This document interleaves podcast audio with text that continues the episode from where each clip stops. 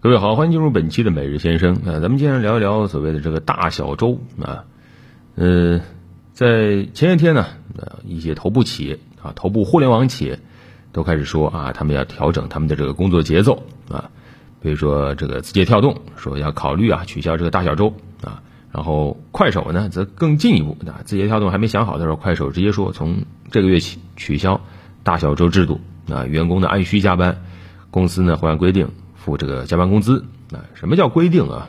理清一下，就是如果周末加班，那要付双倍工资；国家法定节假日加班，那是要付三倍工资的。就这样一个啊。然后快手也发了一通这个内部邮件啊，说是什么客户啊、价值啊，说了很多很多这种啊，怎么感觉很鸡汤的一些话啊？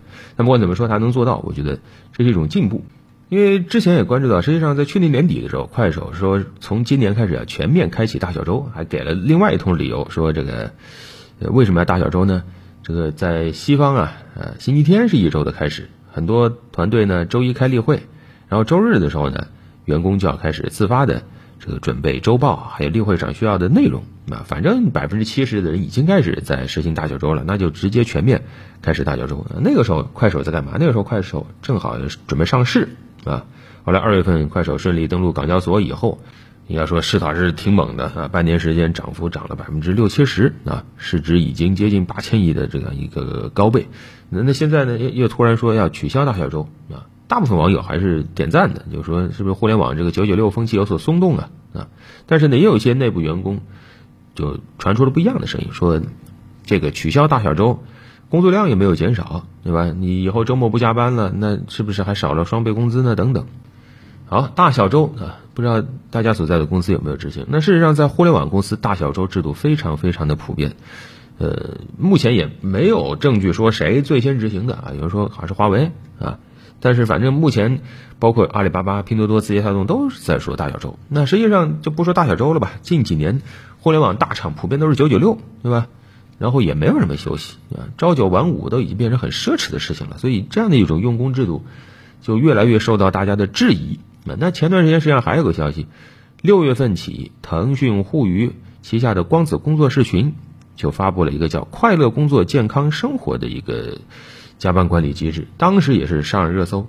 他那个说什么呢？就是说，周三呢设一个叫健康日，全部门都得在下午六点就得下班，然后其余的工作日要求都得在九点前下班，啊，设了一个加班的封顶人数，特殊加班人数封顶百分之十，啊。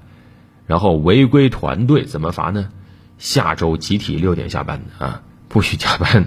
然后说执行全面双休啊，如果违规啊，未来一个月都不准加班啊。然后禁止周末连续两天加班，一下子让很多人特别特别羡慕啊。那么腾讯互娱的相关负责人怎么解释呢？说是要鼓励员工劳逸结合啊，提升工作效率，关注身心健康。呃，因为之前腾讯内部有个论坛。啊，你可以理解为企业内部的一个论坛，有员工家属发了一个控诉，说在腾讯就没有生活，啊，真的是理应如此吗？发了个帖子，然后引发了几万名腾讯员工的激烈讨论，啊，后来讨论出这么一个结果啊，这个光子工作室啊就直接说，那行啊，全员健康啊，不要搞加班，羡慕吗？当然羡慕，但你也不想想光子工作室群该多挣钱。光子工作室是目前腾讯互娱娱乐事业群旗下四大游戏工作室之一啊，大家非常熟悉的《和平精英》《黎明崛起》等等都是光子的产品啊。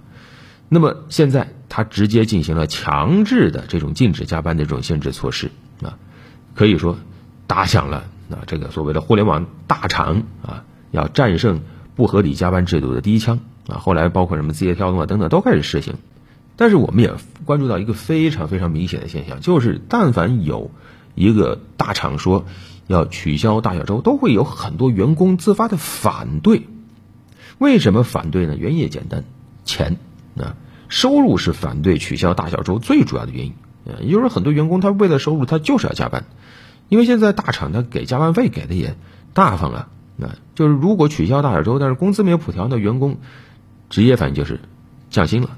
收入减少了，甚至有的这个员工说，如果取消大小周，对他来说，他每年能损失接近十万元，啊，愿意去这些大厂的，你包括去什么字节跳动啊等等，都是为了去挣钱的，这挣钱就包括加班费啊，如果接受不了，压根儿就不会去啊，啊，然后还包括有一些认为，呃，包括字节跳动给出的这种取消大小周的方案等等，其实不太合理啊，不合理什么呢？就是你有没有适当的调薪啊？你不能让员工面对二选一，你是直面收入下降，还是选择取消大小周啊？另外还有一种声音就是说，取消大小周如果工作量不变，结果变成了周末在家免费义务加班，那实际上这岂不是压榨的更厉害了吗？啊？就工作你根本做不完的话，那你说取消大小周有什么意义呢？所以我们看到这么多大厂，字节跳动、快手、腾讯等等都在讨论大小周是否去留。那么我们啊，大家也问我怎么看？我能怎么说？首先，我想说的是，其实我们讨论这个的时候，我们讨论的是什么？不是仅仅一个大小周，我们讨论的是这种不合理的加班现象，讨论的是这种过劳的这种。互联网的职场文化，“九九六”这三个字，其实从二零一九年当时马云的所谓的“福报论”，到现在这个热度是越来越高啊。以前大家可能还没太注意，但是当马云提出所谓的“福报论”以后，直接就把这个事儿给点爆了。之后批评的声音是一浪高过一浪。大家反对的是加班吗？其实很多行业都有加班呢，大家并没有谁说反对奋斗，对吧？但是我们反对的是。无效的这种加班，啊，没有意义的加班，啊，甚至加班不给钱的这种情况，对吧？你有些公司，它甚至形成了一种不健康的所谓的“九九六”现象，“九九六”文化就是我没事儿了，我事儿做完了，我不到九十点我也不能走，啊，这种加班文化那就是变态的，对吧？它是一种无形的压迫，对吧？我没有紧要工作，但是我又不敢从工位上起身，那你这种氛围就很不好，啊，甚至当你啊说我要追求八小时工作制。都被有一些公司给反对的时候，那这就是不健康的，对吧？这个时候已经不再是九九六了，甚至有的机构啊、有的公司都喊出要零零七，就是一步一步践踏劳动者的底线呢。啊，那与之对应的是什么呢？就是我们看到，实际上这两年还有几个词，也是慢慢的越来越热了。哪些词？摸鱼，对吧？躺平啊，这其实就是一种对抗啊。那么在这种对抗中，其实。所谓的九九六和大小周之间还有区别。目前来看，已经动到大小周头上了，但是动不动到九九六，可能还有一定的距离。因为九九六和大小周之间是有差异的。九九六是什么？就是最坏的一种，就是无偿无效加班啊，而且司空见惯。但大小周呢，目前来看，起码还在收入上有一定的保障。很多大厂在这方面给钱方面还是做得到，就是你周末，对吧？加班，那给钱都是成千上万的给啊。那对于很多员工来说，光靠这个。周末加班，他就能解决很多现实问题啊，比如说很多员工说，我房租就是靠周末加班来解决的呀，啊，所以也难怪，也特别理解为什么有很多这个，嗯，这个员工他在大小周面前是很挣扎的，很徘徊的，以至于甚至出现了很多员工就是取缔大小周，他也不喜悦，对吧？这其实是这些员工他自己，他认为自己有一个自由，就是我愿意牺牲我的周末休息时间来换一个高额的加班费。这是他的一种自由，就是他个人对他的工作和生活，他有一个取舍，对吧？这个我们没有权利说别人什么这那的，这不是错。但是我们说，大小周这个是员工可以选的吗？大小周对于这些大厂来说，它是一种规章制度。从最开始，大小周的诞生，它就不是为了满足员工想要更高收入这种情绪而诞生的，对吧？它实际上。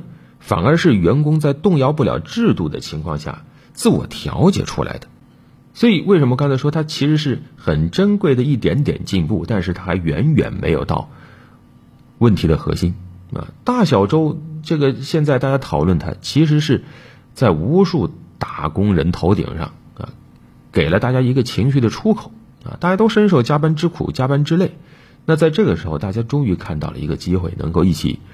控诉一下加班文化的不合理啊，但是绝不代表着大小周，它能够代表着加班文化。解决了大小周，是不是就解决了加班文化？很明显，还差得太远！目前来看，其实这个进展是很艰难的。你看，快手够雷厉风行吧，立马就取消大小周，但是我们可以看到，员工包括他的员工，并没有全部满意，并没有说啊幸福感蹭蹭的就上来了，更别提对于。像他的竞争对手，字节跳动的员工啊，那更是情绪复杂。我估计是有的酸，有的苦啊，有的甜，啥情绪都有。但是他有直面这种不合理的加班文化吗？恐怕还没有啊。但是，呃，我也想说，目前这种情况可能也是较为普遍的。听老节目的朋友，各行各业都有，大家可能也发现到了，其实加班这个事儿越来越普遍了，而且无形加班越来越多，对吧？这怎么说呢？现代社会的一种弊端吧。因为现代社会越来越多的行业更强调脑力了，对吧？那这种时候，呃，固定劳动时长的这种制度。确实面临很大的挑战，啊，为什么呢？因为脑力劳动啊，各行各业多多少少都开始强调脑力了，再叠加现在移动互联网这么方便、那么强大，对吧？实际上，办公场所的限制已经逐渐消失了，啊，你不在办公室的时候，你是不是也经常思考工作问题啊？那那在这个时候，怎么去统计你的工作时长？如果你仅仅在工作场所，你可以通过打卡来解决你的这个工作时长问题，但是现在。大家真的是无处不在啊，在哪儿都会被职场入侵啊！我在家也会被入侵，我在度假的时候也会被入侵，对吧？不在工作场所，不在工作时间又怎么样？你能完全抛开职场吗？你抛开不了啊！那么，互联网行业为什么我们总讨论它？互联网行业是最极端的啊！互联网行业目前来看是变化最快的一个行业，它的竞争压力是最大的啊！那在这个时候，对于员工。就算他下班了，我说一句又怎么样呢？你真的就下班了吗？你只是身体离开了公司而已，他的工作真的停止了吗？很难啊！看到多少这个在地铁上打开笔记本电脑的人，那太多了。那这样的话，其实下班它变成了一个仪式性的事儿。打工人的劳动权益保障其实已经出现了很明显的灰色区域。那在这个时候，大小周其实对于员工来说，嗯，怎么说说透了，他是。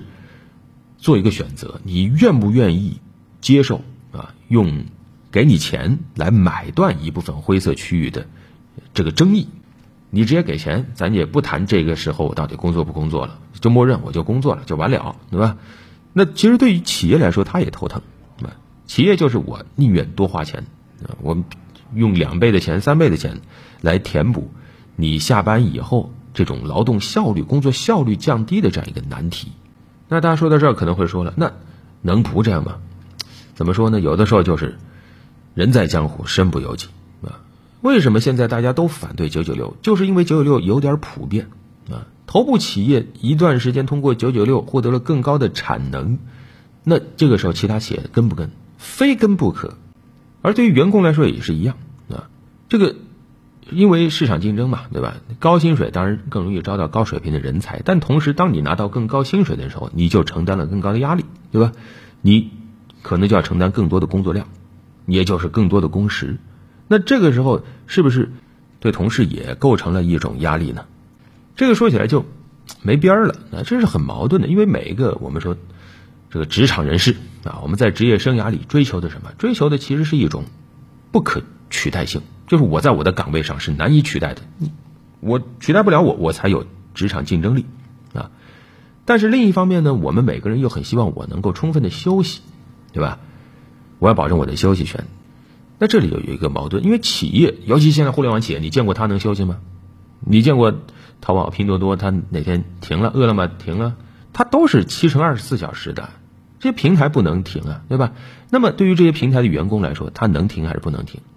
他如果停了，那意味什么？意味着他是可以取代的，对吧？因为他是一个标准化的岗位，有你没你都一样。那这是不是又跟每一个职场人追求这种自己的不可取代性形成了矛盾呢？这个是不是就很难想出个答案来了？似乎已经上升到一种这个工作哲学的问题来了啊！就是现有框架内，好像你劝大家别卷没用，因为但凡有一个人他开始卷，他开始竞争能获得优势的话。对吧？那大家就都会去效仿他。人是这样，那企业是不是也是这样呢？但是我们观察到，好像又有点不一样。以前我们说互联网行业，最早说自由平等，代表着梦想，金光闪闪的几个字。但是现在你看，互联网是不是每家每户都是所谓的过劳重灾区啊？但是呢，现在我们也看到这些啊九九六重灾区又开始反思加班文化，至少有这个迹象了。这背后原因比较复杂，多方面吧。一方面是年轻人这个过劳严重，已经引起了全社会的重视；而另一方面，对于互联网企业来说，他们也发现现在光靠加班已经很难带来生产力的明显的提升了啊。这些大厂现在都遇到了发展上的瓶颈，光靠加班解决不了啊。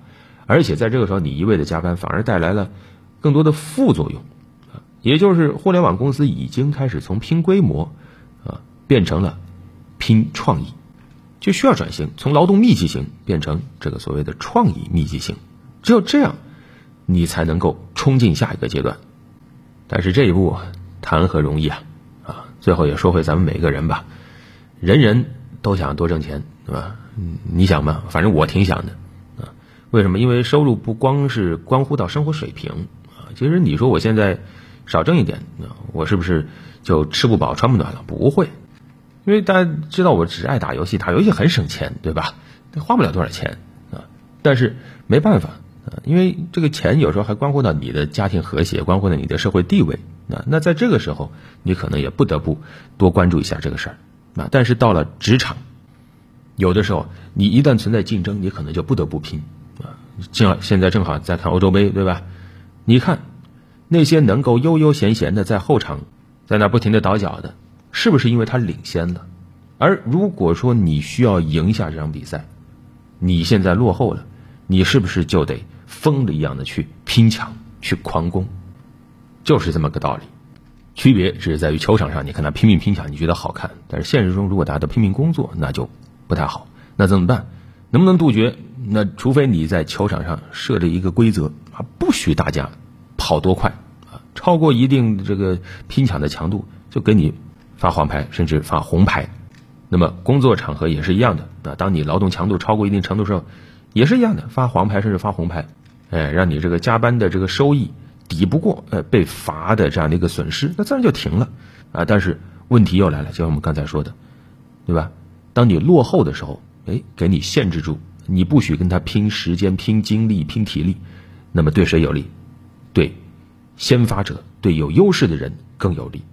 所以啊，真想闲下来，就得当领先的那个人。最后呢，也送给大家一个小鸡汤，希望能抚慰大家疲惫的心灵。这个当年的罗素啊，在一九三二年的《悠闲赋》里就写到了，他那个时候就意识到资本主义带来的一些问题啊，就是我想在当今世界上工作过于繁重，工作即美德这一信念导致了极大的危害。人类的生存虽然需要一定数量的体力劳动，但它显然不是人生的目的之一。啊那这句话大家会觉得太鸡汤了啊！那罗素你想怎么样呢？他罗素当时提出了一个，就是说，人呢每天应该只工作四个小时，啊，四个小时之外，让每一位具有科学好奇心的人都能全心投入，每一个画家都能从容去作画，力求画艺精湛，不必挨饿受冻，老师呢也不必煞费苦心的沿用固定的方法去教授他们在年轻时就学到那些东西，啊，总之那样的世界。拥有的会是幸福和愉快的人生，而不再是忧郁低沉的状况。这样的世界，你期待吗？那怎么样才能够创造它呢？好了，本期就聊这么多。